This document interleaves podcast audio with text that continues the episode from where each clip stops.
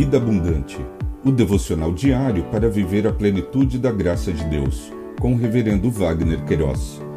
Apoio Donat Distribuidora de Piscinas e Acessórios. Olá! É um privilégio compartilhar a palavra de Deus. O nosso tema hoje é Jesus, as bem-aventuranças, os humildes. Em Mateus 5,3 lemos: Bem-aventurados pobres em espírito, porque deles é o reino dos céus.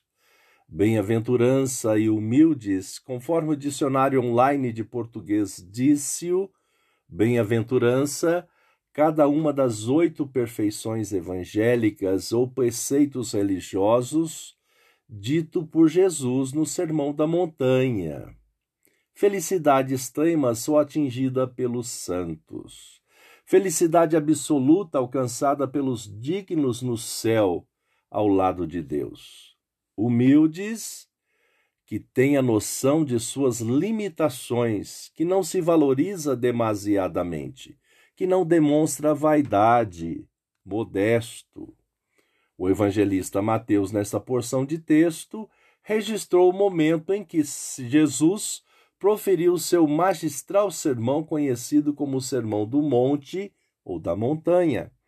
Registrou as oito qualidades ou características que, que os seus discípulos, cidadãos do reino de Deus, precisam evidenciar em seus modos viventes.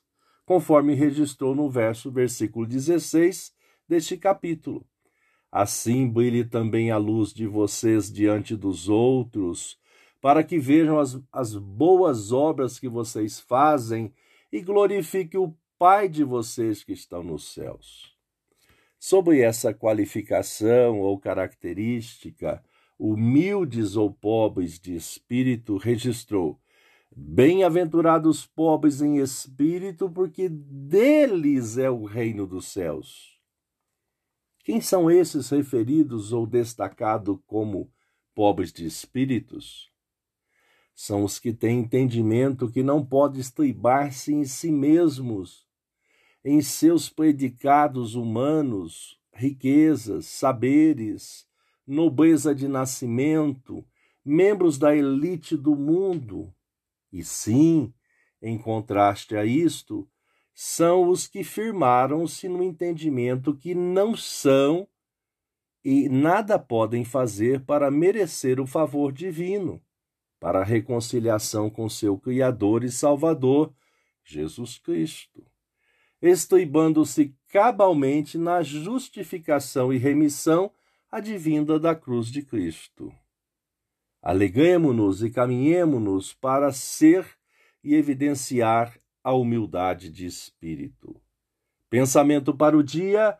Obrigado, Jesus, porque nos alcançou com sua graça salvadora. Deus te abençoe.